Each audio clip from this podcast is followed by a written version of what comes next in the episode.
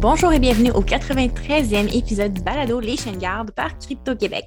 Pour ceux qui se joignent à nous pour la première fois, Les Chaînes Gardes, c'est un balado sur la vie privée, la cybersécurité et la technologie.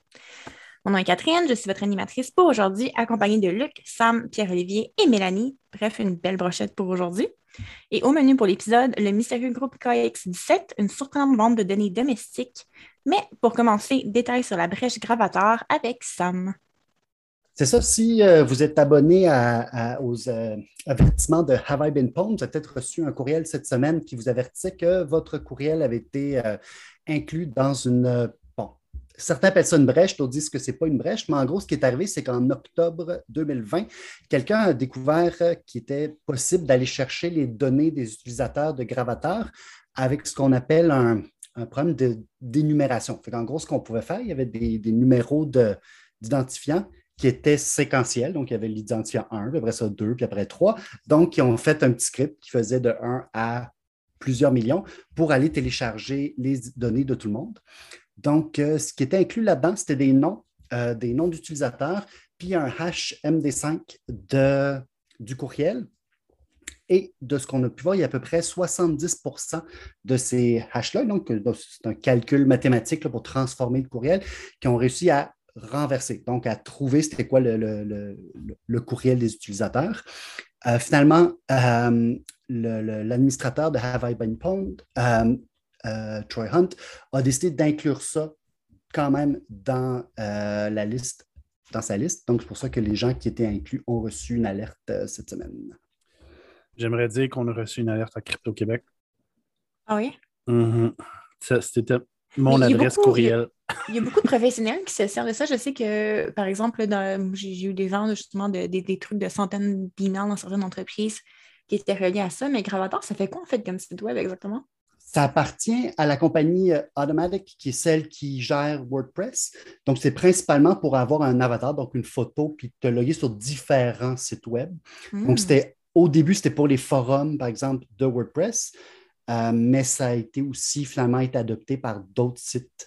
Donc, c'est ça, un des problèmes, c'est que le, hash te permet des fois de faire des recoupements, puis de voir qu'une personne, par exemple, qui va utiliser son vrai nom sur un site ou que ça ne dérange pas, ne veut peut-être pas qu'on fasse le lien avec un autre, euh, un autre service qu'il utilise, par exemple. Ah, OK. Puis, Luc, tu étais là-dedans? Euh, j'ai reçu le courriel, mais je me suis effectivement posé la question, genre, What the fuck is Gravatar? Ouais, OK. Euh, et, euh, mais j'ai pas été en, j'ai pas, ça m'a pas particulièrement intrigué d'en savoir plus, dans le sens où c'est un, c'est quand même euh, quelque chose qui doit, qui remonte à plusieurs années. Puis on a comme changé toute l'infra et tout de Crypto Québec depuis. Fait que je ne suis pas allé plus dans le détail, mais le fait de recevoir une notif de Have I Been Pwn à Crypto Québec, c'est quand même quelque chose qui est quand même un peu épeurant de manière générale. Hmm. Est-ce qu'il y en a eu d'autres par le passé qu'on c'est une excellente question. Pas depuis, je pense qu'on a fait le. Je pense que c'est la première fois depuis qu'on a fait la migration d'infrastructure. Puis pour euh, les gens qui ne savent pas, avec Binband, on peut s'inscrire en fait pour recevoir ce type d'alerte-là. Ben, c'est ça, ben, c'est une bonne idée d'ailleurs de, s'inscrire. À ce moment-là, tu reçois un courriel à chaque fois qu'il y a une nouvelle brèche. On peut aller sur le site, rentrer son courriel, il va nous dire dans quelle euh, brèche elle se, elle se trouve ou pas. Euh, d'ailleurs, c'est aussi une bonne façon, si vous avez une adresse courriel puis vous voulez valider qu'elle est bonne, qu'elle est utilisée, vous pouvez aussi rentrer cette adresse courriel-là puis elle va vous dire où elle se retrouve euh, pour des, à des fins de recherche. Euh, puis sinon, tu peux inscrire ton courriel, puis à ce moment-là, recevoir des alertes à chaque fois que ça, que ça apparaît. Oui, euh, honnêtement, si vous avez la chance, pour vrai, c'est vraiment une bonne pratique à faire. Puis Tryon, maintenant, justement, il travaille, il collabore. Il travaille ou il collabore avec Microsoft. C'est quelqu'un qui est quand même super réputé dans le milieu, puis que, tu sais, euh, sa, réputation n'est plus à faire. Fait que c'est euh, Avai, fait H-A-V-E-I-I,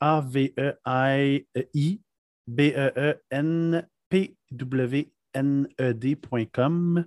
Fait que Have I been pwned? Pwned étant comme une expression euh, quoi, genre geek, pour dire genre se faire avoir. Fait que euh, si vous avez la chance d'aller inscrire votre adresse courriel là, honnêtement, ça vaut la peine. Ça vous permet de vous parler justement des fuites euh, dans lesquelles euh, votre adresse courriel ou votre mot de mm-hmm. passe même. Ils ont des services entreprises aussi. Mais faites pas comme certaines personnes. Je ne sais pas si tu vous suivez, en fait, peut-être sur Twitter, mais à chaque grande brèche, il y a toujours une ou deux personnes qui ont oublié d'avoir inscrit leur email dans les alertes et qui lui envoie des messages de haine, lui demandant pourquoi est-ce que tu m'envoies des messages comme ça. C'est toujours, euh, il traite toujours quand même avec humour, parce que c'est une très gentille personne apparemment en ligne. Euh, mais rappelez-vous que vous avez souscrit à ce, site-là pour ne pas être surpris quand vous allez recevoir éventuellement une alerte. On s'entend que ce gars-là, en fait, fondamentalement, c'est comme un genre de. Il fait ça par bienveillance. Oui. C'est un. Oui, par bonté de cœur. Puis probablement que, tu sais, à l'origine, on s'entend que c'était un bénévole, là, il faisait ça par. Euh, pour plaisir. Tu sais, ça est devenu une espèce de modèle d'affaires probablement pour lui. Puis, tu sais, mais à la base, là, je dis, ce gars-là, il offrait ce service-là gratuitement. Mhm. Tu sais, je dis, vous devriez comme. Mais de ce que j'ai cru comprendre, c'est financé justement par les entreprises qui payent un petit frais pour être alertées automatiquement. Exact.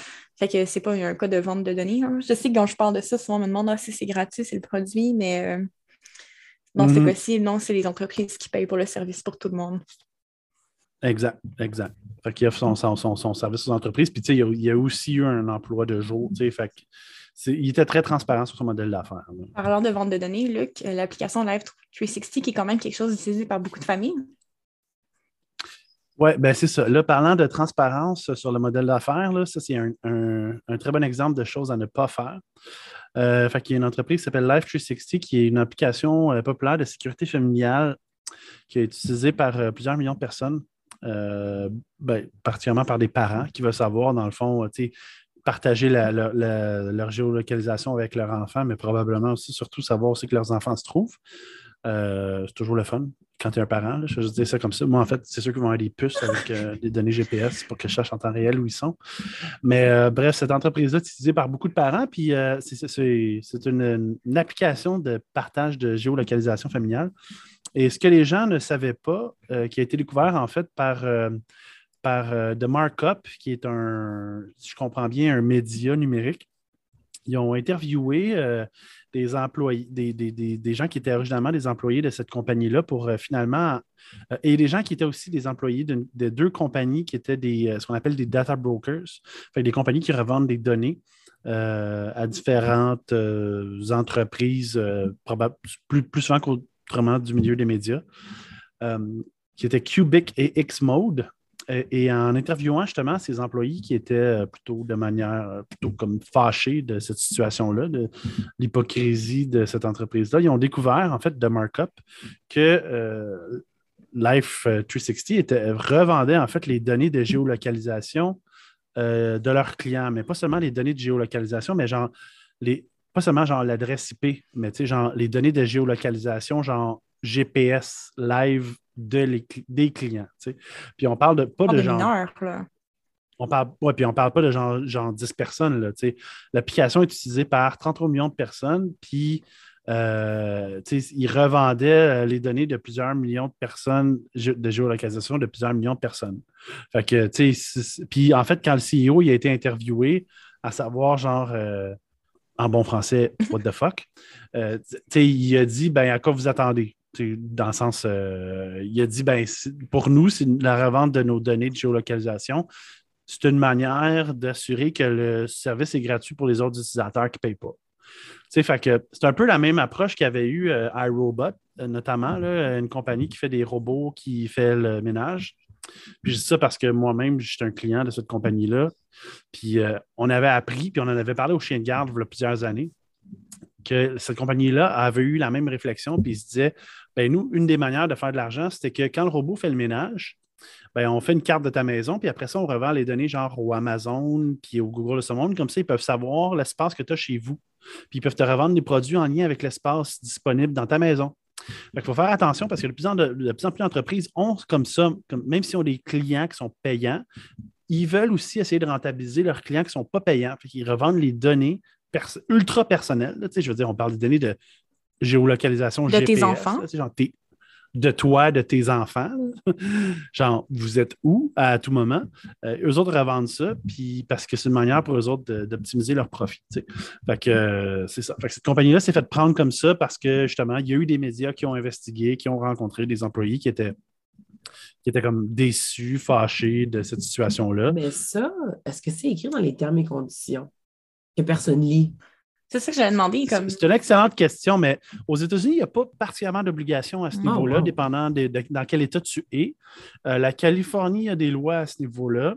mais sinon, euh, c'est vraiment le Far West aux États-Unis. C'est sûr qu'au Canada, ça serait complètement différent. Puis cette compagnie-là pourrait probablement se faire défoncer en cours.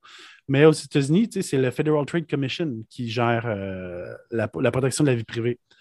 la commission des, qui gère les échanges commerciaux des États-Unis est l'entité qui protège la vie privée. Mm-hmm. C'est juste pour vous dire. Fait que euh, c'est une grosse catastrophe là-bas, puis toutes les lois dépendent en fonction des États où tu es. Puis c'est pas l'Europe non plus. si c'est en Europe, on s'entend que ça serait absolument. Ben, ce serait pas impossible que ça arrive, dans le sens que l'entreprise pourrait faire ça, mais il y aurait des graves conséquences. on parle de centaines de millions et des milliards de dollars d'amendes. Mais ça, les, les, data qu'ils vendent, est-ce que c'est juste pour les Américains ou c'est pour partout dans le monde que tu lises cette application-là? Ben, ils, ont, ils ont 33 millions d'utilisateurs. Euh, moi, je laisse. C'est une bonne question, en fait, euh, Mel. J'ai l'impression. pose une bonne question aujourd'hui. tu poses tout le temps des bonnes questions, Mel. Ah, merci. mais euh, j'ai l'impression que ça concerne surtout des utilisateurs américains, mais si ce ne l'est pas de toute manière, puis ont des utilisateurs européens, ils vont faire face à la férocité du RGPD. C'est sûr. Puis le Canada, mettons qu'ils ont fait ça à des utilisateurs canadiens, est-ce que ça va? On n'a pas, la, pas la force légale, tu sais, comme en Europe, c'est parce qu'ils ont vraiment comme l'entièreté. Bien, ça dépend. C'est pas une question de force légale autant que c'est juste une question de force légale, dans le sens de capacité légale. Ils n'ont pas, l'Union européenne derrière eux pour faire le processus légal. C'est juste le petit Canada tout seul. Oui, mais le Canada pourrait quand même, je dis, intenter une poursuite, mais je dis, il n'y a, pas de loi aussi. Il y a pas, le RGPD n'existe pas au Canada. Il y a le projet de loi 64 qui a été adopté, qui est la modernisation des, des lois qui protègent la vie privée au Québec. Euh, puis ça, ça va être implanté sur une période de trois ans au Québec. Euh, si cette information-là est sortie maintenant, il y, aura il y aurait probablement pas beaucoup de recours contre cette entreprise-là. Mais si c'est arrivé dans trois ans, euh, ça serait complètement différent, puis il pourrait assurément faire euh, face à des poursuites parce que il y, a quand même euh, certaines attentes au, niveau de la protection des, renseignements personnels au niveau de cette modernisation-là au Québec. Puis, tu sais, veut, veut pas s'ils veulent les clients québécois. C'est un peu comme la RGPD. La RGPD, même si, mettons, tu es une entreprise américaine, si tu as des, des utilisateurs qui sont européens, le RGPD s'applique à ton entreprise. C'est ça la beauté du RGPD, c'est que même si c'était une loi européenne, ça s'appliquait à l'international. C'est un peu la même chose avec le projet de loi 64. Fait que si tu des utilisateurs au Québec, ben là, tu dois t'y plier. Puis, tu sais, l'entreprise privée étant une entreprise privée, son objectif, c'est de faire du profit, d'avoir le plus grand nombre le, plus grand le plus grand nombre de clients possible, le plus d'accès à le plus de marchés possible. Fait que c'est sûr qu'ils s'arrangeraient pour se plier aux lois québécoises. Puis, moi, l'impression que j'ai, c'est que ça s'appliquait probablement seulement à des, des, utilisateurs qui sont dans des juridictions qui ne sont pas euh, affectés par ce genre de loi. Oui, c'est ça. Moi, c'est sûr que ce serait la bonne chose à faire. Puis ça serait la chose conne à faire s'ils feraient ça en Europe ou ailleurs, ils seraient extrêmement mal conseillés si c'était le cas. Au-delà de, de, tout ça, je, je pense que ça pose quand même une question de pourquoi utiliser ce genre d'application-là. C'est ce que j'allais demander, tu un ado? Est-ce que c'est le genre de choses que tu utiliserais, les autres parents dans la pièce? Est-ce que c'est le genre de ben, truc, Non, je veux dire, je veux dire, ce qu'on fait avec ça, on, on normalise la, la, la, surveillance, on normalise le. Tu sais, de confiance. De voir ton kid comme 24 heures sur 24. Je veux dire, euh, quand j'étais jeune, euh, on, disparaissait, on allait jouer dans les égouts, puis nos parents n'avaient aucune idée où ce qu'on était. Euh, puis, tu sais, il, y a, quelque chose de, normaliser la surveillance 24 heures sur 24 qui mm-hmm. me pose problème. Puis ces applications-là sont aussi beaucoup utilisées comme stalkerware dans des, euh, par des mm-hmm. conjoints contrôlants violents. 100%. puis la plupart des compagnies qui vendent ça clairement dans un but de, surveiller bon, on va dire principalement surveiller ta blonde, parce que c'est principalement des hommes qui les utilisent, là.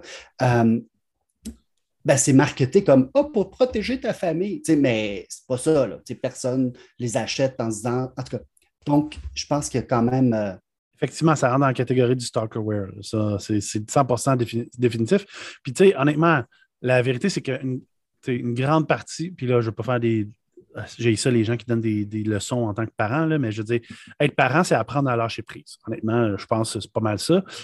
En tout cas, au moins 50% de la job, c'est lâcher prise. Là, je veux dire, puis il faut que tu acceptes qu'il y a quelque chose que tu ne contrôles pas dans ta vie, puis une des affaires-là, c'est ton enfant. Fait que genre, sais, il faut que tu sois capable de dealer avec le fait que tu ne sais pas tout le temps où c'est que ton kid est, puis c'est bien correct. Puis je dis ça honnêtement, puis je suis le premier à me dire que je vais mettre une puce dans le cou de mon kid, là. Mais genre, réellement, je vais-tu je vais-tu vraiment?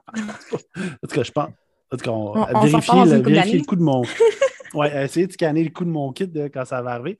Mais, euh, honnêtement, je pense pas que c'est. En tant que tu sais, meilleure pratique, meilleure pratique parentale, pas sûr que ça rentre là-dedans. tu sais. C'est ça, moi, je suis mitigée sur le fait que, mettons, c'est parce que comme, comme Sam disait, tu normalises le stalking. Si tu montres à ton enfant que c'est correct que tu le fais, ben ta fille va peut-être l'accepter aussi d'un gars. C'est- là que c'est dangereux. Mais de l'autre côté, c'est que si j'ai cette option-là, puis mon, mon kid se fait kidnapper ou quoi que ce soit, puis euh, j'ai vu justement au, au Costco aujourd'hui, c'est des montres Garmin pour enfants. C'est un GPS en montre, pas en téléphone, pas une application, c'est une montre carrément. Je me dis, si mon kid se fait kidnapper ou quoi que ce soit, ben, tu sais, je vais avoir au moins, puis le, le- le- que, le, que, le, que le kidnappeur ne se rend pas compte qu'il y a ce genre de, de- ça montre, c'est ben, c'est un tracker. Ben, il y a au moins cette option-là que j'ai, que la technologie m'apporte. Mais c'est facile d'aller en abuser, puis de ne pas avoir confiance à ton, à ton enfant, puis de dire, ouais, t'es où? Ah, je suis un tel. Menteur, c'est pas ça qui est écrit sur la. Tu sais, c'est comme.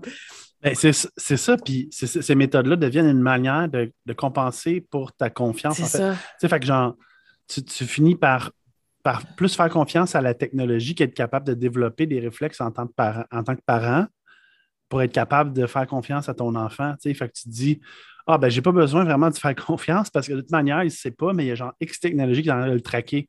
Ben, fondamentalement, tu vas être capable de développer des mécanismes qui te permettent, dans ta relation avec ton enfant, d'y faire confiance. Puis c'est correct de ne pas y faire confiance aussi. Là. Je veux dire, inévitablement, ça va probablement arriver. Ouais, Mais je veux dire, au moins de développer des mécanismes tu sais, pour la détection parentale, là, humain, parentale, genre pour euh, de savoir quand il y a quelque chose de bizarre ou pas. Ou de dire genre, ah, je vais laisser mon enfant aller partout parce que j'ai un, j'ai un bracelet imbrisable euh, qui me permet de tracer. ça- C'est comme pas, Non. pas sain. Je veux dire, il n'y a personne qui veut ce futur-là. Non, c'est pas tu mais c'est ça. moi, je suis partagée du sens que est-ce que je donnerais, comme mettons, la montre Garmin puis que je l'activerais juste si jamais il disparaît? C'est ça que je ferais. Mais là, c'est vrai qu'il faut que, oh, mais il faut que je résiste de ne pas checker où est mon kid, tu sais. Fait que c'est. Ben là, c'est ça. Tu penses-tu que tu vas juste l'activer quand Non, il je pense disparaît? Et peut-être que ta montre Garmin, tu vas l'oublier dans le char à ton chum à un moment donné, puis tu te demandes où c'est qu'il va aller, puis là, tu vas faire. Ah, il est au motel! Ah, il est, il est au motel. Mais euh, on parlait beaucoup de normalisation de la surveillance, puis je, je trouve ça marrant parce que juste hier soir, il y avait un méga thread sur euh, Twitter. Les Health on the Shelf étaient euh, trending, justement sur les, elfes sur la tablette. là. Tu sais, le ton de petit elfe qui. Est trop dans- jeune pour ça, Luc? dans le mois de Noël, là, que les, les parents déplacent. Puis là, dans le fond, le point, c'est que le concept, c'est que l'elfe te surveille au nom du Père Noël. C'était le débat que les lutins de Noël normalisaient la surveillance constante d'une entité autoritaire supérieure. Puis de comment c'est un narratif qui est Mais comment c'est un narratif, en fait, qui était dommageable pour les enfants de leur dire il y a un, il y a un truc qui t'observe chez toi en tout temps pour t'assurer que tu es gentil. C'est que ça set ta norme morale à je vais être une bonne personne si quelqu'un m'observe, pas juste parce que mon code moral me dit d'être une bonne C'est personne. pas juste ça, les elfes. En by the way, les elfes, c'est aussi ce que tu fais ça- ça- pendant genre les, les 30 jours, mais les, Mhm. les 24 jours avant Noël. Tu mets l'elfe dans une position qu'il a fait du trouble ou qu'il a fait un coup.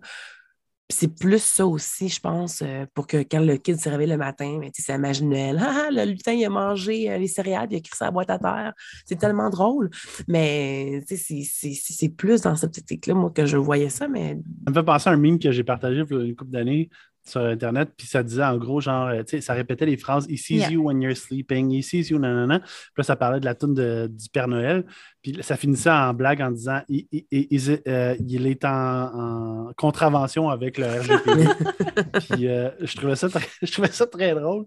Mais, mais c'est vrai d'une certaine manière. C'est assez, tu sais, quand tu y penses, c'est quand même pas mal creep. Mais la réalité aussi, c'est quand, quand tu commences à regarder pas mal tout ce qui est relié à Noël, c'est très creep. Tu sais, c'est quoi ça, le- la chanson de, de Ita Kit? C'est, attends, c'est euh, Santa Baby. Honnêtement, si on la regarde avec des yeux modernes, cette tune-là, c'est une non, catastrophe. tu parles là. Je de Baby euh, It's Cold Outside, toi, je pense. Ah, Baby It's Ouais. Cold Outside, oui, c'est ça. que Qui est Santa Baby, zéro, euh, elle a une euh, couple de lignes douteuses aussi. Hein? De- ben, Coming c'est down tout- my c'est chimney catastrophique. tonight. euh, Ouais, puis j'aime beaucoup les modernisations de ces chansons-là parce que, tu sais, en fait, ça te fait réaliser à quel point c'est une catastrophe, ces chansons-là. Mais, euh, tu sais, tout ce qui est relié à Noël, c'est assez creepy, en fait, parce que, tu sais, ça, ça te- hey, c'est quand même euh, intéressant comme discussion parce que ça nous amène à un autre niveau, là, mais, le Père Noël, là, je veux dire, il est creep en esti, ce gars-là, là. Je veux dire, il te force à agir de manière bonne parce que sinon, tu n'as pas de cadeau. Fait que Ouais, mais là, ça. Comme il y a une logique de tu es obligé d'agir de manière bonne, même si tu n'es pas nécessairement bienveillant. Il te force à mentir, ce style-là. La réalité, c'est ça. là. Ouais, fait que le Grinch, avait, il y avait un point. Il y a eu Noël parce que c'est la, la consommation, etc. Puis il rejetait Noël pour les valeurs qu'on J'étais un peu de même avant, mais depuis que je suis un enfant, moi, j'ai plus ça comme la magie de Noël, tu sais. Puis... Mais j'ai pas de transition douteuse cette fois-ci pour nous bridger à ça. Fait que Mélanie, homme de région d'Ottawa lié au rang- son logiciel arrêté, qu'est-ce qui se passe? Oui, en fait, euh, il y a un petit monsieur Monsieur. euh, d'Ottawa. Ouais, le petit monsieur pas gentil qui s'appelle, euh, ben, son vrai nom, c'est Matthew Filbert, 31 ans, qui vient d'Ottawa, euh, d'Ottawa, pardon, qui a fait des, ran- des ransomware, des, excusez-moi, des, euh, des ran- rançongiciels, excusez, j'ai vraiment il est en français en cybersécurité. Donc, c'est ça, il s'était attaqué à plusieurs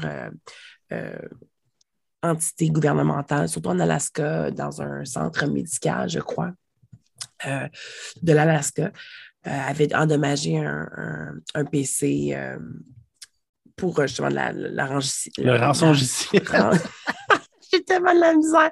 C'est ça, je veux dire, cyber. euh, hey, j'ai- Attends, attends qu'on parle de mansplaining, comment ça a été traduit par l'OQLF. là, hein? C'est c'est pas pénispliqué? Oui, c'est pénispliqué. ouais. J'aurais plus dit homme expliqué, mais OK, bon. Euh, donc, euh, il a été chargé euh, ce mardi, hier, dans le fond, par les États-Unis, justement, pour avoir fait ces petites choses-là. Donc, il, a, été accusé d'un compte de conspira- conspiration à la fraude.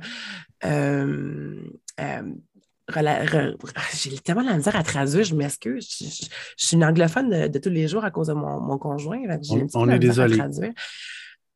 Excusez-moi. Fait que ça, c'est ça. Fait qu'il y a eu- il, y a eu, il y a eu quelques comptes, justement, donc euh, euh, con- conspiration à commettre une fraude euh, par rapport aux ordinateurs. Puis, euh, c'est ça. Donc, ils ont, ils ont- ils ont saisi son, son portable, son téléphone cellulaire. Ils ont aussi, euh, euh, justement, parlé de Bitcoin. Ils ont, ils ont aussi saisi. C'est qui ont le euh, monde dans cette région-là de, de- de comme faire des fraudes par Bitcoin? Tu sais, parce qu'il y a du monde à Gatineau Ben, c'est du puis en blanchiment Outaouais qui a d'argent. été accusé une coupe de fois. Il y a un- Ouais, Gatineau. C'est pas le gars de 50 Oui, millions? Pourquoi il Parce reste qu'il n'y a là? rien à faire à Gatineau d'autre que ça. Non, mais c'est ce qu'on se disait. Votant. Mais non, mais non, mais prends ton 50 millions puis va dans un pays où tu peux te faire extra. euh, je pense qu'ils deviennent greedy, extra puis whatever, faire d'autres. euh, Extradition. Mais c'est ça. Le- tu deviens trop greedy puis tu, tu penses que tu es au-dessus. Mais souvent, ces gars-là, ils se pensent qu'ils sont au-dessus de tout puis qu'ils ne seront jamais pognés. Puis c'est ça le problème. Il faut que tu saches OK, j'ai 50 millions, je pense que je peux partir en Thaïlande euh, puis vivre la, la fin de mes jours là-bas puis avoir la paix. tu sais. Mais non, ça ne marche pas comme ça. Fait qu'en tout cas, fait que pour revenir à ma, à- à ma nouvelle rapidement, le FBI s'en est mêlé, le, le- le RCMP, la GRC, je Mhm. pense en français, ouais. Et Europol ont aidé avec euh, cette euh, investigation euh, qui justement s'appelait, le nom de, de l'attaque s'appelait, attendez juste un petit instant. Ça me dit Mais, quelque chose, cette Dis histoire-là. qu'il a attaqué des, des centres hospitaliers. Un. C'est un, un- en Alaska. Ouais, C'était en 2018, euh, cette attaque-là. Ben, mais ça dit quand même dans le indictment, ça, je n'ai pas la traduction, que tu sais, il y en a peut-être fait d'autres. Mais tu sais, ils l'ont accusé avec un premier, puis après ça. euh, Fait qu'il y a un chef d'accusation contre lui, puis il y a eu genre trois grands services de police qui ont été dans ce dossier-là. il y a deux chefs d'accusation pour comme une attaque. Deux chefs. OK. Deux chefs. Ah oui, c'est pour ça. fraude. Et c'est ça. Donc, l'opération s'appelait CODA, C-O-D-A. Euh, puis ça. Donc, il a été officiellement euh, accusé au Canada et aux États-Unis. Donc, ça va pas bien pour notre petit ami Mathieu. euh, je pense qu'il ne va pas passer un très, beau, Noël. en tout cas. C'est ça. L'enquête a duré deux ans, puis ils ont finalement euh, pu euh, mettre des accusations ce mardi qui vient de passer. Donc, c'est ça. Donc, je pense que notre, notre pays se réveille un peu en ce qui vient de la cybersécurité. Ben, ça a pris deux ans quand même. Fait que là, ça veut dire que peut-être pour le hack de la place 05, là, qui a eu Ouais, lieu, quoi, le genre c'est- 10 ouais. mois, peut-être qu'on va avoir des nouvelles en 2029. Ouais, peut-être. Who, who knows? Mais tu sais, euh, ah, aussi, il disait que ce gars-là travaillait probablement avec une, une grosse, euh, une grosse organisation de cybercrime. Euh, puis, donc, son, ses attaques se faisaient par des, des courriels de hameçonnage. Je suis tellement fière d'avoir utilisé le mot hameçonnage au lieu de phishing. Donc, c'est ça, il utilisait euh, des, euh, du malware, ça, je m'excuse, je ne le traduirai pas, là, du malware par rapport à- au, au courriel d'hameçonnage. Donc, il a pogné euh, le monde comme ça. Mais tant mieux, je pense que si tu t'en prends des. Honnêtement, tant qu'à moi, si tu t'en prends des trucs euh, médicaux, là, hospitaliers, c'est. C'est très rare. C'est très rare. Ouais. Ouais, c'est rare. Mais c'est ça, ils ont, ils ont- ils ont- ils ont volé sa carte de seed phrase, que je, je sais, j'avais aucune idée c'était quoi. Donc, seed phrase, qui est euh, une phrase, c'est, en fait, c'est un groupe de mots qui, euh, qui font en sorte, qui est relié à ta carte de Bitcoin, à ton compte Bitcoin. Fait que si tu oublies ton password, tu délites ton, tu t'effaces ton wallet, ton portefeuille. je, je pense ma soeur à traduire. fait que si tu effaces ton portefeuille, ben, tu as cette phrase-là que tu peux récupérer tes Bitcoins. Fait que moi, je prends une pro du Bitcoin, mais bon. Fait qu'ils ont saisi ça. Fait que euh, je pense qu'il peut kiss goodbye euh, ses bitcoins. Parlant de, parlant et de fraude en ligne, euh, de plus en plus, les deepfakes, l'intelligence artificielle, ça rajoute euh, une couche supplémentaire. hein, les hameçonnages deviennent de plus en plus durs, etc. Puis là, euh, nous parler d'une fraude par Deep Voice? Oui, c'est ça, ça se passe en 2020. Donc, c'est un manager de banque à Hong Kong qui reçoit un appel d'un directeur d'une entreprise pour une très bonne nouvelle. Donc, jusque-là, tout est normal. Le directeur d'entreprise lui dit qu'il vient de faire une acquisition, qu'il faudrait transférer euh, environ 35 millions de dollars pour l'achat de l'entreprise.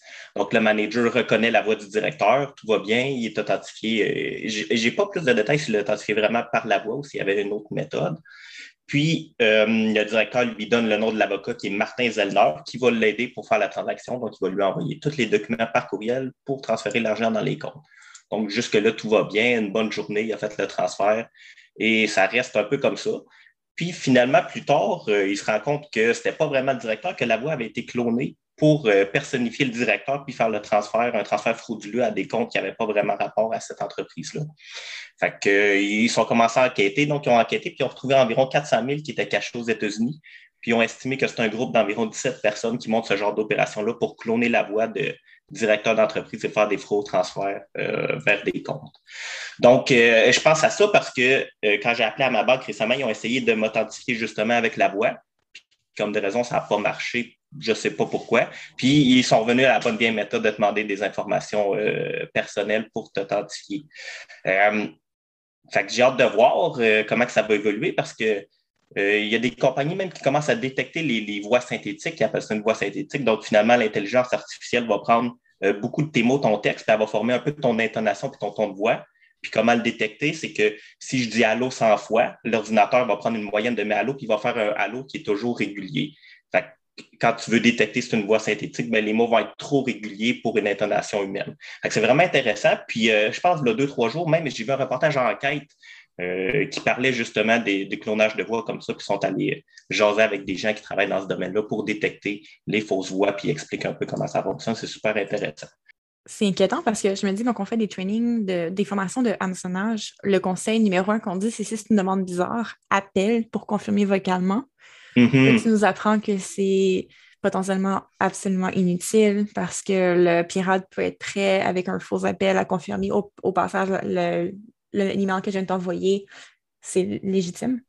Ouais, c'est ça. S'ils veulent confirmer par la voix, mais qu'ils ne peuvent pas détecter les voix synthétiques, ben là, ça pourrait être un cas justement de fraude que quelqu'un, euh, dès que ta voix est sur Internet, quelqu'un pourrait, plus que tu as d'échantillons de voix, mieux que la voix synthétique va être réaliste, entre guillemets.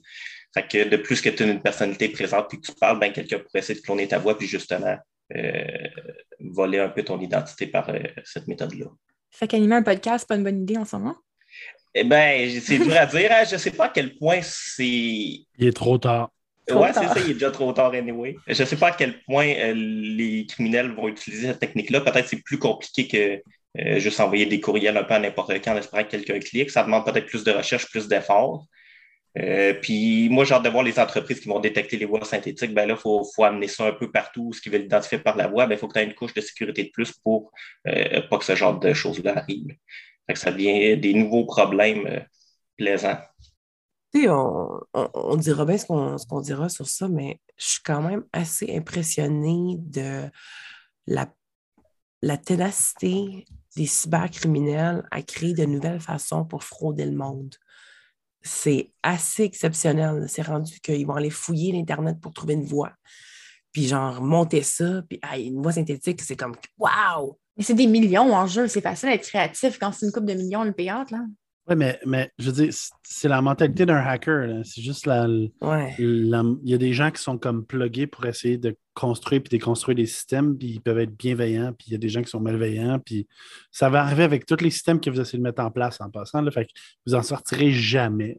Peu importe le système que vous mettez en place, il y a des gens qui sont comme plugués dans leur cerveau pour essayer de le démonter puis d'en abuser. Fait il n'y a, y a- il y a pas de y a pas de solution. là. Je veux dire, ça va juste être fou. ça va être- juste être une évolution constante. Fait que le monde va être. C'est pour ça qu'on demande des cours d'éducation numérique parce que parce que c'est- il faut qu'on soit capable d'être constamment en train de se faire euh, comme éduquer sur les nouvelles méthodes parce que sinon on s'en sortira pas. là. Mhm. Ben, s'il y avait un domaine, un- domaine, le IT, puis tout ce qui est technologie, ça change à- aux semaines. Tu n'as pas le choix d'être en constante euh, euh, éducation, euh, comment tu appelles ça, de, de, de formation continue. Tu n'as pas le choix. là. Ça change tout le temps. Tu, serais démodé au bout d'un an. Fait tu n'as pas le choix. C'est constamment la- la- l'éducation permanente, euh, pas permanente, l'éducation continue. Puis les cybercriminels font la même chose de leur côté. C'est comme un jeu de corde à la souque permanent, en fait, où est-ce que tout le monde tire de son bord, puis t'espères que ça tire plus de ton bord que de l'autre côté. Puis je serais curieux de voir, on se dit souvent, ils ont toujours des techniques, mais c'est toujours pour avoir de l'argent. Fait que je suis curieux de voir, euh, tu sais, arrives dans des pays vraiment pauvres que les gens, c'est genre, ils deviennent cybercriminels ou ils mangent pas. Fait que c'est toujours un motivateur pour trouver des, des failles et des trucs de même quand t'as vraiment pas le choix ou c'est dur à dire, je sais Mhm. pas. euh. Bref, méfiez-vous. Prochain, prochain sujet. On rentre dans la philosophie un peu. Euh, Sam, notre euh, docteur à la retraite, maintenant journaliste, qui va nous parler d'une entreprise de, de tests ADN qui vole des de- qui, qui s'est fait voler des données. Oui, exactement. Donc, euh, c'est la compagnie DNA Diagnostic Center, qui est une euh, compagnie basée en Ohio, euh, qui a annoncé qu'elle avait été victime d'une brèche et qu'elle avait, per- que ça affectait à peu près un peu plus de 2 millions de ses clients.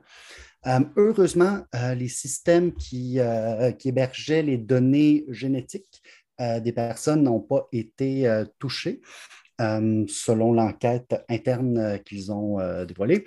Mais c'était les noms, les numéros de carte de crédit et le- les mots de passe qui étaient euh, affectés. Euh, qui était d'ailleurs une des inquiétudes avec la multiplication des, euh, différents sites privés où tu pouvais euh, euh, envoyer ça, faire des tests d'ADN pour le fun, comme euh, Know My Ancestry, puis des choses comme ça. Il y avait tout le temps la, la- question de la, sécurité de, de l'archivage de ces données-là. Donc, euh, c'est ça. Fait moins, c'était euh, surtout des, des, doss- des- des bases de données de backup. Donc, c'était des données qui dataient quand même de entre 2004 et 2012. Donc, le risque est probablement pas énorme, là, la- plutôt l'impact est probablement pas énorme. là. Une carte de crédit de 2012 est probablement plus, euh, plus valide aujourd'hui, mais c'est juste un, un petit rappel de faire attention à qui qu'on donne nos données. Et potentiellement nos données d'ADN qui peuvent être utilisées là, pour. Oh, Ben oui, ouais, des données biométriques, c'est jamais très cool à donner à une entreprise. Là, fait que faut savoir aussi que ça s'en va. Surtout que tu parlais d'Ancestry, là, mais l'Ancestry, il partage avec. C'est Ancestry qui partage avec l'FBI, je pense. Euh, Ils collaborent oui, sur ouais, des ouais. projets de des projets de- d'identification là, des crimes non résolus, là, justement. Moi, je, je l'avais fait le, le test, mais justement, je l'ai fait euh, là, peut-être trois ans parce que je voulais voir si j'avais le gène du cancer du sein que ma mère elle avait. Finalement, ils t'ont dit que tu étais juste irlandaise? Hey, tu ris, mais j'ai découvert que j'étais en, en partie irlandaise. J'étais comme, mais d'où ça sort? J'ai, personne d'Irlandais. Fait que j'étais- je croyais que j'avais beaucoup plus d'Italien que je pensais. Mais j'ai genre, Il y a tout un Irlandais à quelque part qui est fourré dans nos familles. On s'en sort pas, là. Et j'ai genre un point quelques d'italien, mais j'ai genre 20% d'espagnol, puis 20% d'Irish. Je suis comme, man, ça sort d'où? Et j'ai aucune idée. Le laitier. Fait que non, c'est très bizarre. euh, mais bref, tu avais le choix quand tu te, quand tu te, t'enregistrais. Tu avais le choix de dire que tu ne voulais pas que tes données soient partagées puis tu voulais que tes, ton, ta DNA soit détruite après. Mais tu sais, je veux dire, techniquement, je l'ai je l'ai coché, mais ils, ont- ils se doivent de le respecter, mais tu sais, ils vont-tu le respecter? Ouh, Je- ouh, ils se doivent. ils se doivent. Ouh, j'imagine le petit monsieur chez Ancestry qui doit aucun compte à personne, qui est comme je dois faire ça parce qu'il n'y a personne qui check. Ouais, mais c'est ça. Je, Ouais. je pense que j'ai trop confiance au monde. Ben, c'est beau, écoute, c'est beau. C'est une belle qualité chez vous. Pas tout le temps. J'ai l'impression plus qu'on plus qu'on s'informe sur euh, la sécurité numérique, plus on devient parano sur ces situations-là. Comme tu me parlais de la- de l'aspirateur, plutôt là, qui m'appelle l'intérieur de la maison, puis là, tout de suite, je paranoïais sur les concepts, les gens de la, Smart TV qui observent quoi, genre mes données. euh, c'est malade. mon fri- un frigo intelligent, comme les gens qui ont ça, comme leur alimentation est traquée, genre à, à quel point c'est revendu, c'est c'est creepy en fait. Ouais, puis Ah, je veux pas, euh, je veux pas fâcher personne, mais euh, j'avais des amis qui travaillaient dans des ben, en fait, j'ai des c'est toujours mes amis, je pense, qui travaillent dans les dans les des, des fabricants de comment je peux dire ça sans me faire mettre dans merde, mais des fabricants, des gros fabricants d'électroménager puis de plein de dispositifs électroniques Le IoT? de, de grandes compagnies technologiques. Puis euh, il m'expliquait que, écoutez, c'est le, le fucking Far West là, dans la capture de données. Là. Genre, ils capturent fucking tout s'ils veulent sur votre télé, frigidaire, whatever. Il n'y a pas un hostie de chat qui check ça.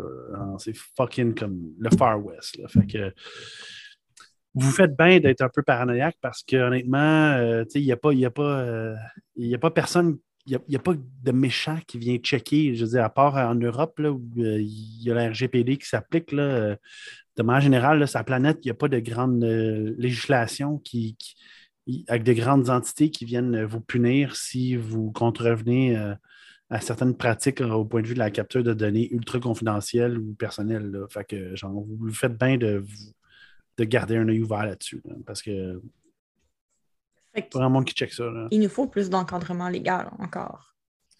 Oui, puis c'est ce qu'on disait à Crypto-Québec depuis le début, là, je pense. Puis c'est pour ça qu'on est content de ce qui se passe euh, en ce moment au niveau du projet 64, ben, qui a été adopté. Mais je veux dire, on veut plus. On- on- Le futur, tu sais, le futur qu'on souhaite tous, en tout cas, peut-être pas qu'on souhaite tous, là, parce qu'il y a des gens qui ne souhaitent pas ce futur-là du tout.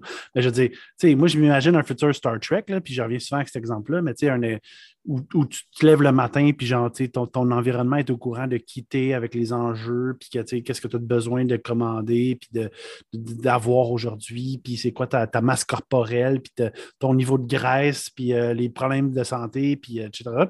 J'aimerais ça que toutes ces données-là soient, parce que ce futur-là va arriver inévitablement, on ne s'en sort pas, ben, que ça- ces données-là, ça soit protégé puis encadré, puis euh, qu'il y ait des gens qui s'assurent que ces données-là ne sont pas abusées. Fait on ne peut pas empêcher le futur. Nous, la chose qu'on demande, c'est qu'il y a quelqu'un qui protège ça, parce que L'utopie devient vite une dystopie, en fait, s'il n'y a pas les encadrements légaux. Bon, on veut éviter une dystopie. C'est un peu ça, parce que ça va arriver. Wow. Ouais. Bon, c'est, c'est optimiste, mais euh, ouais. Encore une fois, on tombe dans la philosophie beaucoup ce soir. euh. Euh, sinon, tu nous parlais, Luc, des paquets NPM malveillants surpris en train de voler des jetons Discord. J'aurais besoin d'une explication sur c'est quoi les paquets c'est un NPM. peu technique. Mais en fait, en gros, si vous êtes des gens qui développaient sur Node.js, OK, fait que ça, c'était comme un environnement ou euh, un, un langage de développement. Pff, Si vous êtes des gens qui développaient là-dessus puis qui utilisaient un peu ce- ce- cette espèce de, de marché de. Euh, non, pas de marché, mais ce- ce- cet environnement de, de- où, où ils donnent des, des, des packs. C'est ce qui est juste des termes anglais. Un framework? C'est un framework un peu? Des quoi? C'est pas un framework? Oui, c'est un framework, si on veut, de développement. Non, c'est pas un J'ai- framework. Ben, un environnement, plus de développement. C'est un, gestionnaire de paquets, ben de, de, de package. Donc, c'est. Non, ça, tu parles de NPM. Oui, c'est ça. Oui, c'est ça, mais on parle plus de Node.js, en fait. euh, Node.js, ça, oui, c'est un framework de JavaScript Ouais. pour faire du serveur. C'est ça, exact. Puis, puis, puis l'autre, c'est plus un, un genre de, de- de- Comment on va expliquer ça? Mais si tu veux installer du code écrit par quelqu'un d'autre dans ton. Tu sais, au lieu de tout le temps inventer la roue, tu vas utiliser un gestionnaire comme NPM pour aller chercher des morceaux de code écrits par quelqu'un d'autre. C'est euh, ça. Un gestionnaire, c'est bon. c'est un gestionnaire de. De, de paquets, euh, de, de, de- ouais, de package. c'est ça, tout est anglophone dans ce milieu-là. Puis Mélanie, elle le soulevait tantôt, puis ça- je trouvais ça intéressant. C'est vrai qu'il y a beaucoup de termes qui sont anglicisés. puis quand c'est francisé, des fois, c'est un peu une catastrophe. Mais ça, c'est une autre discussion. Mais l'affaire, c'est qu'en Haïti, c'est toujours des, des, termes qu'on utilise en anglais. Puis, exemple, par exemple, chez mon CCNA, puis mon prof est euh, algérien, quelque chose comme ça. Puis, il a fait son, son en français au complet, puis il utilisait tous les termes français. On était comme, c'est quoi ça? On ne savait pas c'était quoi en français le terme qu'il disait. Plus on allait le traduire, c'est comme, oh shit, c'est ça. Mais des, des fois, des termes qui ne ressemblent même pas de français à anglais. On était comme, mm-hmm. Tu peux juste comme utiliser des termes anglais parce qu'on est vraiment mêlés. Tout le monde était complètement mêlé, même si c'était des, des, francophones qui étaient là, du fait qu'on était tellement habitué à utiliser des termes anglophones en IT, en TI, mm-hmm. vous voyez, tu sais. fait que c'est vraiment, euh, c'est difficile, tu sais, de, de, de, faire le switch. Oui. Et puis, il va falloir qu'on trouve une balance, là, mais bon. Mais bref, c'est ça. Fait que, il y a des, il y a des, il y a des paquets NPM qui ont été surpris à être genre malveillants, dans le gros. Fait y y a, du monde qui ont soumis des, des, des, des, paquets de, de, de, code sur ce site web-là où tu peux aller télécharger. En fait, ce que tu peux faire, c'est tu vas sur ce site web-là puis tu télécharges des paquets parce que tu. des, paquets de code euh, NGS parce que euh, tu veux genre avoir un, du code qui fait X ou Y fonction, dans le fond, puis tu sors sur ce site web-là, puis tu le télécharges parce que ça donne qu'il y a déjà quelqu'un qui l'a fait, mais ça donne qu'ils ont trouvé des paquets qui étaient comme malveillants. Puis euh, ils ont trouvé comme 17 paquets que, euh, je pense que c'est ça, c'est 17 paquets, dont l'objectif, en fait, euh, de ces paquets-là, c'était de révéler, mettons que tu es un développeur, puis tu veux, tu as besoin de ces, ces paquets-là. je ne sais même pas si c'est paquet en bon français, mais on va utiliser ça parce que c'est package en anglais. Puis tu as besoin de ces, paquets-là pour euh, X ou Y raison, puis tu le télécharges. Ben, ce qui fait, il y, a, du code qui roulait, euh, en, gros, il y a des, lignes de code dont l'objectif, c'était de voler ton identifiant sur ben, tes, tokens, un autre terme anglais, euh, sur Discord. Fait en fait, l'objectif, c'était d'essayer de voler tes accès sur Discord si tu étais euh, c'était euh, euh, un développeur. Puis, tu sais, il y a beaucoup de développeurs qui sont sur plein de, forums Discord. Tu sais, je dis, Crypto Québec, on est sur Discord aussi. Fait que, genre, tu sais, ça aurait pu. Si quelqu'un, mettons, qui est un admin qui fait du développement sur Node.js, puis qui s'en va prendre un paquet sur NPM, ben, il aurait pu se faire voler ses accès, tu sais, par ces, ces paquets malveillants-là. Fait qu'ils se sont, ils se sont rendus compte qu'il y avait comme puis ça, honnêtement, il n'y a aucune surprise là-dedans. Je veux dire, on, on, sait tous qu'il y a des applications dans les App Store qui sont malveillantes.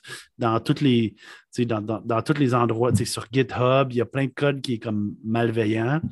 Mais euh, on a, si on regarde l'actualité, on se rend compte que ben, ça donne que NPM ne fait pas, fait pas de défaut à ça, puis qu'il y a toujours des gens avec des mauvaises intentions qui vont publier du code dont l'objectif, c'est d'être, d'aller voler des informations à votre insu. Fait que, euh, prenez pas pour acquis que les codes que vous prenez un peu à gauche à droite sur différents sites web qui vous permettent de télécharger des paquets sont bienveillants. Ça donne qu'il en échappe une coupe. Fait que, faites attention là-dessus. Au début novembre, euh, euh, l'entreprise qui gère NPM, y avait, c'est la, compagnie, c'est des, chercheurs de sécurité de GitHub, qui avaient annoncé qu'il y avait deux vulnérabilités qu'ils ont trouvées.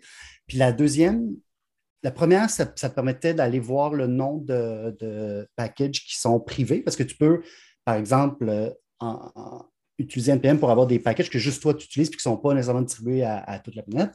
Mais tu peux aussi en mettre qui sont disponibles à, tout public.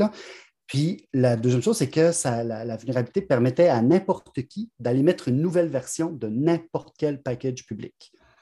Euh, ce qui est quand même un peu une catastrophe. C'est-à-dire que n'importe qui peut aller changer euh, ton package. Que, puis j'en ai fait un petit peu.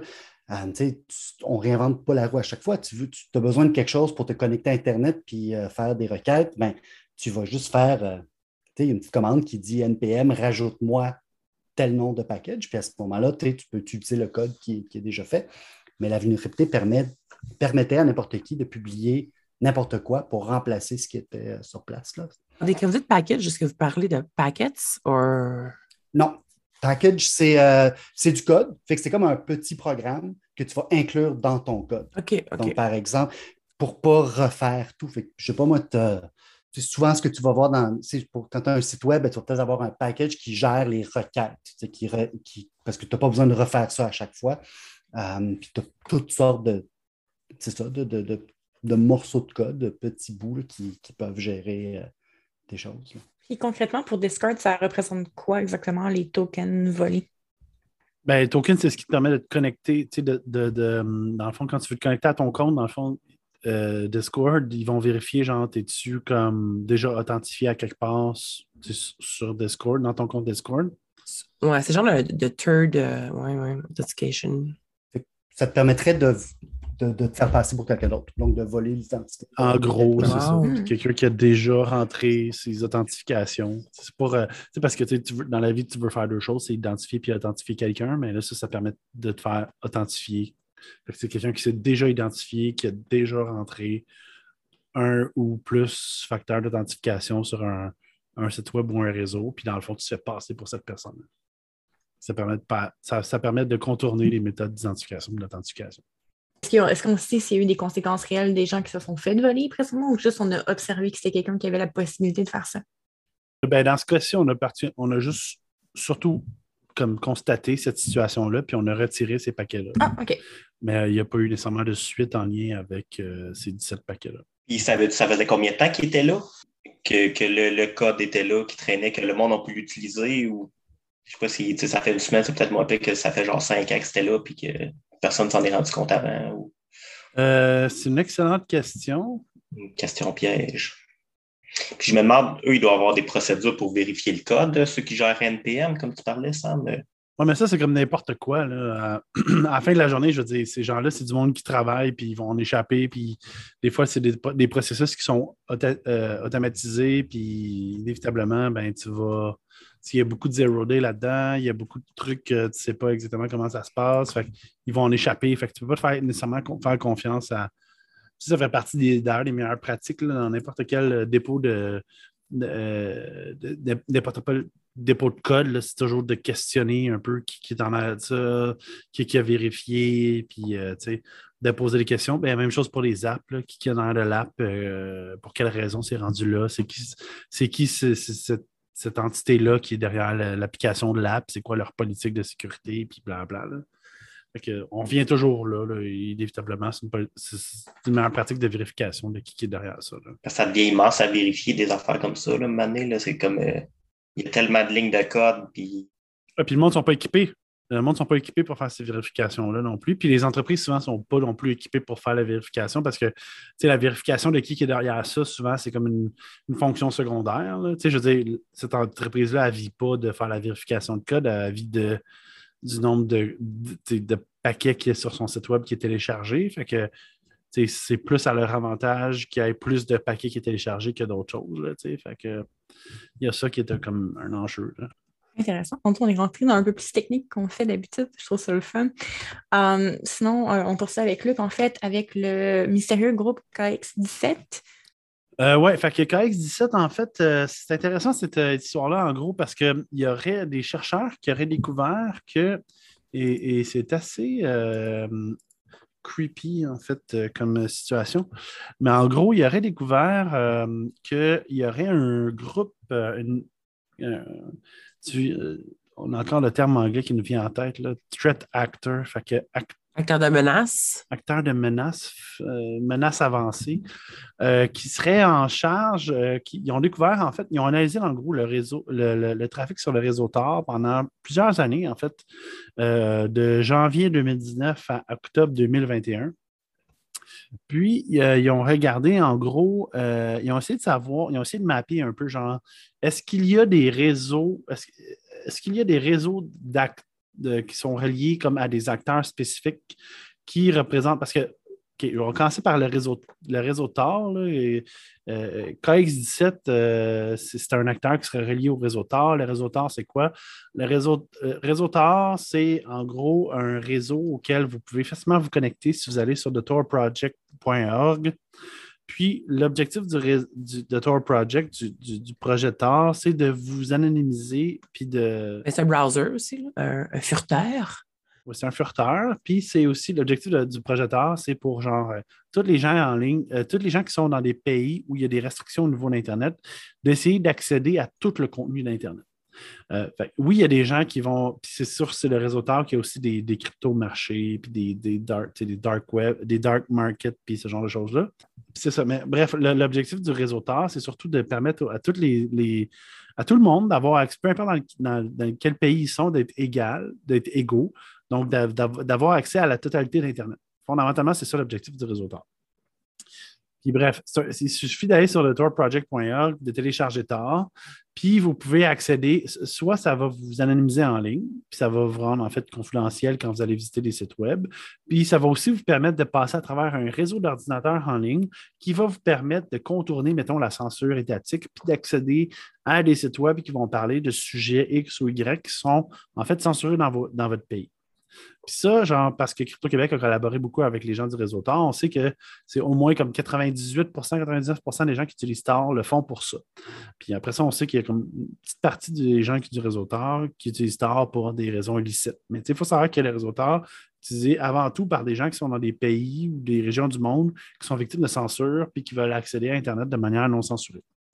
Fait bref, il y a des gens qui ont décidé d'analyser le, trafic sur le réseau Tor euh, pendant un certain nombre de temps, pendant, pendant euh, trois ans. Puis ils se sont rendus compte qu'en fait, il y avait une partie. La manière que le, réseau Tor va fonctionner, c'est que tu as trois genres de, Quand tu te connectes à Tor, ça fait, passer ton, réseau Internet à travers trois genres d'ordinateurs. Fait un, quand tu, euh, quand tu veux te connecter au réseau de Tor, puis Tor, ça veut dire The Onion Router, fait que c'est comme un routeur oignon. Fait comme une couche, comme un oignon. Fait quand vous avez un oignon, il y a plusieurs couches à un oignon. ça vient, Tor vient de là, dit Onion Router. quand tu te connectes au réseau Tor, la manière que le réseau a de, t'anonymiser, c'est que d'abord, tu te connectes à un ordinateur d'entrée, un point d'entrée au réseau, qui lui te prend, puis qui, lui, la chose qu'il sait, c'est de où, la chose qu'il sait, ben, il sait de où tu viens, puis il sait où tu t'en vas. Mais la chose, mais où tu t'en vas, c'est pas le c'est pas genre le site web final où tu t'en vas. Tu t'en vas vers un point qu'on appelle un point de, du milieu, si on veut. Bref, tu te connectes à un autre ordinateur qui est sur le réseau. ensuite, tu connectes à un ordinateur qui est comme l'ordinateur du milieu. Puis cet ordinateur du milieu, la chose que lui, il sait, c'est d'où tu arrives, fait que l'ordinateur d'entrée, puis l'ordinateur de sortie. Lui, c'est rien d'autre. Fait que c'est pas tu étais où originalement au début.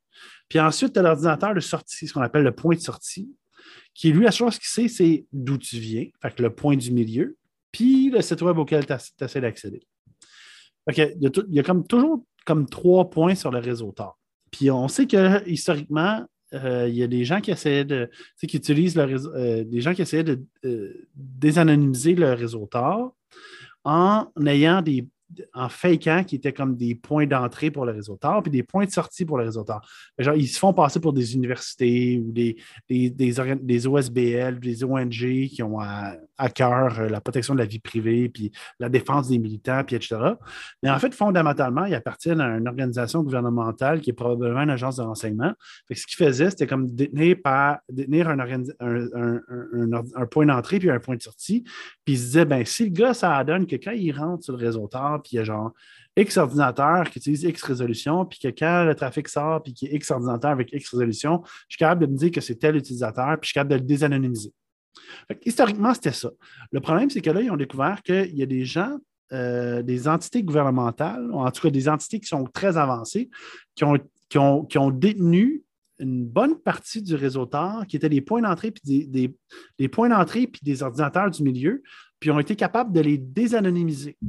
Fait que, genre, en, 2000, euh, euh, en 2020, euh, au mois de septembre, les chercheurs se sont rendus compte qu'il y avait une entité qu'on appelait justement KX7 qui, euh, qui, détenait comme plusieurs milliers de points d'entrée et des points de milieu euh, et qui était capable, dans une proportion de. dès donc, tu te connectais au réseau TAR, puis qui a comme des milliers de points d'entrée à travers le monde, dans tous les pays du monde, mettons, dans beaucoup de pays à travers le monde mais il était capable, dans une proportion de 10% de te désanonymiser. Fait qu'il y avait 10% 10,34% de chances qu'il te désanonymise si tu te connectes au, réseau Tor. Ensuite, si tu arrivais au deuxième à, l'ordinateur du milieu, le, middle, euh, le middle node, qu'on appelle en bon français, dans des termes absolument anglophones. Si ça donne que tu te connectais à un deuxième ordinateur qui était contrôlé par eux, ben, il était capable, dans une proportion de 25, 24,33% de te désanonymiser. Puis ensuite, ça donne que tu te connectais à un troisième point de sortie qui était détenu par la même entité. Euh, ben là, il rajoutait un 4,6% Cette entité-là était tellement énorme, il détenait tellement de milliers d'ordinateurs, puis il détenait tellement de capacités computationnelles pour être capable de genre euh, contourner un peu les règles que le réseauteur a mis en place pour t'anonymiser, qui était capable, dans des très hautes probabilités, de te désanonymiser si tu connectais sur le, sur, sur le réseauteur.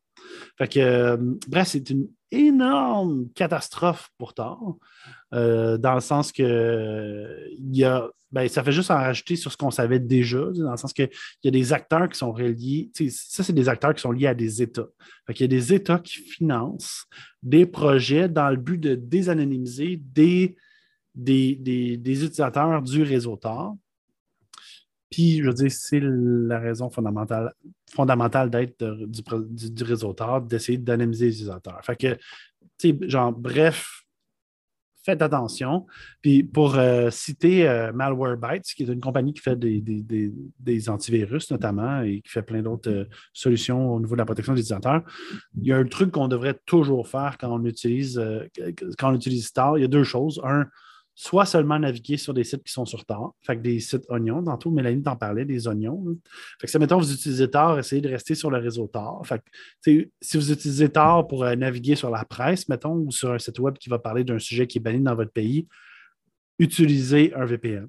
Fait que, genre, dans le fond, le premier site web, une fois que vous utilisez un VPN, puis vous connectez au réseau Tor, bien, le premier nœud auquel vous connectez du réseau Tor, s'il appartient à une entité gouvernementale dont l'objectif c'est de vous désanonymiser, bien au moins, ils n'ont pas votre vraie adresse IP. Ils ont l'adresse IP de votre fournisseur de services VPN.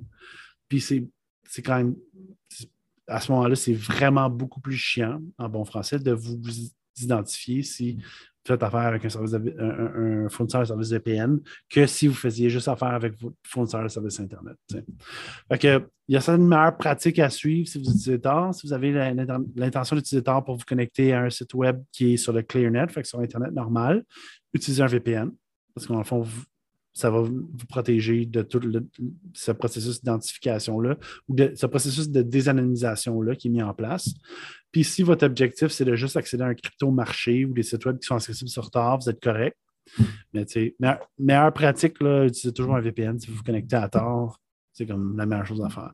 Mais il y a des États qui cherchent à savoir qui vous êtes, puis il y a des gens qui investissent plusieurs milliards de dollars pour identifier qui vous êtes sur le réseau Tor. Fait que j'en fais attention. Oui, parce que tu as mentionné État, parce qu'on s'entend que c'est fort probablement un groupe étatique qui finance ce projet KX. Ben, c'est ça, les chercheurs ont identifié que c'est un groupe étatique, puis la manière qu'ils se sont rendus compte, c'est surtout dans la méthode.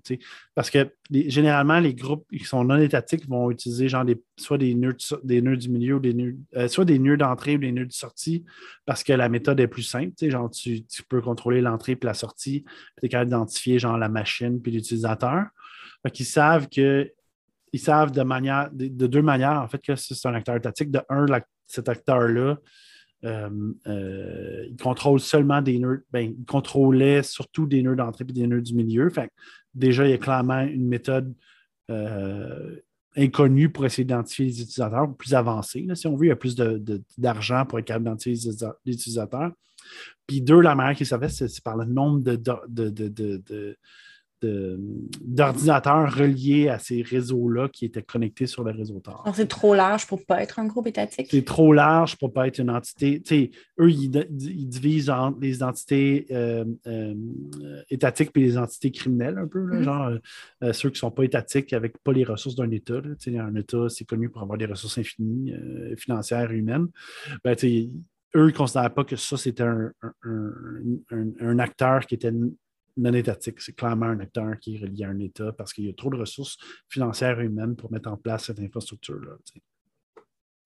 Ou euh, une organisation criminelle ultra, ultra riche équivalente à un, État. Là, mais c'est relié à un État. Mais, parlant justement euh, de cyberespionnage étatique, euh, cyberespionnage chinois, nickel, APT15. Oui, c'est cool ça, parce que, ben, en fait, euh, les, compagnies technologiques euh, ont décidé de, réagir, en fait, euh, à l'espionnage étatique. Dans ce cas-ci, on parle de Microsoft, dans le fond, qui a décidé de. Ils ont, décidé d'utiliser la loi, en fait, puis de, se dire, bon, ben, les États ne réagissent pas, fait que nous, on va réagir. Microsoft a décidé de saisir la Cour pour. Euh, ben, en fait, de, mandater la Cour pour saisir 42 domaines qui étaient utilisés par des groupes euh, chinois de cyberespionnage, des AP, qui seraient liés à ce qu'on appelle un, un APT. Puis dans ce cas-ci, l'APT 15. Fait que ça, en gros, c'est euh, nickel, comme tu disais. C'est un groupe de euh, cyberespions qui serait relié à une menace permanente avancée. Fait qu'en gros, c'est soit un groupe criminel extrêmement riche ou un groupe qui est relié à l'État chinois.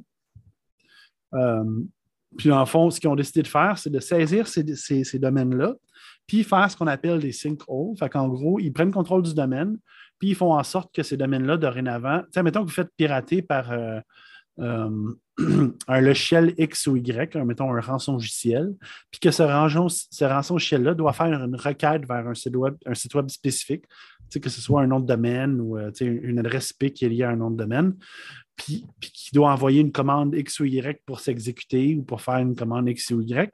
Ben, dans le fond, Microsoft a plus de contrôle de ces domaines-là. Ça fait en sorte que le, le, malveillant, dans le fond, ne peut pas nécessairement s'exécuter. Puis ça avertit Microsoft que vous avez été, dans le fond, affecté par euh, ce, ce rançon logiciel-là, euh, ce, ce, ce, ce ran- ce Fait qu'ils en ont saisi 42. Puis, dans le fond, ça fait partie de. euh, ça, on appelle, cette fonction-là, on appelle ça faire un sinkhole. Euh, fait que si jamais vous entendez parler de ça, en français, c'est quoi? Ça serait un trou. Un Euh, c'est un. Un trou normand. Ouais, ouais. semble mouvant, mais non, synchro, c'est non. Un trou qui s'affaisse. C'est là. c'est drôle parce que Crypto-Québec a été contacté il y a quelques, an- il y a quelques années, je pense, ça fait un an au moins, par les gens de l'OQLF afin de franciser certains termes. Et euh, je me rends compte qu'il va falloir vraiment falloir qu'on les rappelle parce qu'il y en a pas mal plus qu'on pensait qui sont problématiques. Mais bon, bref. fait que Google dit que c'est un trou dévié, mais je pense pas que c'est la meilleure euh, traduction. non, on s'en sortira pas. On s'en sortira jamais. Euh, ben nous, bientôt, il va falloir qu'on faut falloir qu'on dise ces termes-là en chinois, fait qu'on va être correct. Mais euh, en gros, euh, Microsoft a décidé de poursuivre. euh, c'est rendu dans le milieu légal. que Microsoft maintenant a décidé de poursuivre ces, dans le fond, ces entités-là qui sont reliées à des acteurs étatiques pour essayer de faire en, de faire en sorte, en gros, qu'il y ait de la, soit la jurisprudence ou des lois qui sont mises en place euh, afin éventuellement d'arriver, je ne sais pas, à une espèce d'état de balance, I guess. Je ne sais pas si ça va jamais arriver, parce que j'ai l'impression que le cyber ne va jamais vraiment être en état de balance. En tout cas, pas dans un avenir approché. Mais au moins, c'est le fun de voir que les entités euh, privées ont décidé de commencer à saisir les entreprises privées euh, pas à saisir, mais à mandater les entreprises privées afin de rediriger des, des, des domaines liés à des gouvernements afin d'essayer de protéger les utilisateurs. là. Fait que, on commence à voir le bout de quelque chose éventuellement où l'Internet ne sera plus le Far West. Euh, mais tu mentionnais 42 noms de domaine, à part d'être euh, le chiffre de la réponse ultime à tout. Est-ce que c'est comme une goutte dans l'océan, juste 42 noms de domaine? Ben oui, c'est 42 noms de domaine reliés à genre une opération de un acteur permanent avancé. Là. Fait qu'on s'entend que oui, c'est une goutte dans l'océan. C'est inévitablement. Mais tu sais, c'est quand même une meilleure pratique à avoir de la part des entreprises privées de se dire bon, j'ai tel enjeu, fait que je vais essayer d'identifier tous genre les domaines reliés spécifiques à genre ce, mal, ce, ce maliciel-là. Puis une fois que je les ai identifiés, je vais contacter les entreprises privées qui sont en charge de genre enregistrer ces noms de domaine-là, puis je vais leur dire, ben je saisis ces noms de domaine-là, puis je vais les faire rediriger vers mes serveurs à des fins plus bien- bienveillantes. Tu sais, c'est le fun que des entreprises commencent à, s'approprier les enjeux en lien avec euh, ce genre de choses-là. La mauvaise nouvelle là-dedans, c'est que ça veut dire qu'il y a des États qui ne font pas leur job. Puis, euh, parce que ça, ça devrait être la job d'un État de faciliter ce processus-là, ultimement. Fait que, la bonne nouvelle, c'est que les entreprises commencent à prendre leurs responsabilités. La mauvaise nouvelle, c'est-à-dire qu'il y a des États qui ne le font pas. Fait que, hmm. euh, il va falloir qu'on règle ça. Un prochain sujet peut-être pour Crypto-Québec. Donc, c'est vraiment ce qui va conclure en fait notre épisode d'aujourd'hui. Euh, un grand merci encore à euh, ben, fond, tout le monde qui était là aujourd'hui, Luc, Sam, Pierre-Olivier et Mélanie, mais également à Luc et Samuel et Sam Harper aussi pour l'animation des réseaux sociaux, euh, pour Bonhomme pour l'identité graphique, Danny Prévencher, Electric Light et à tous ceux qui travaillent dans l'ombre. Et à la prochaine!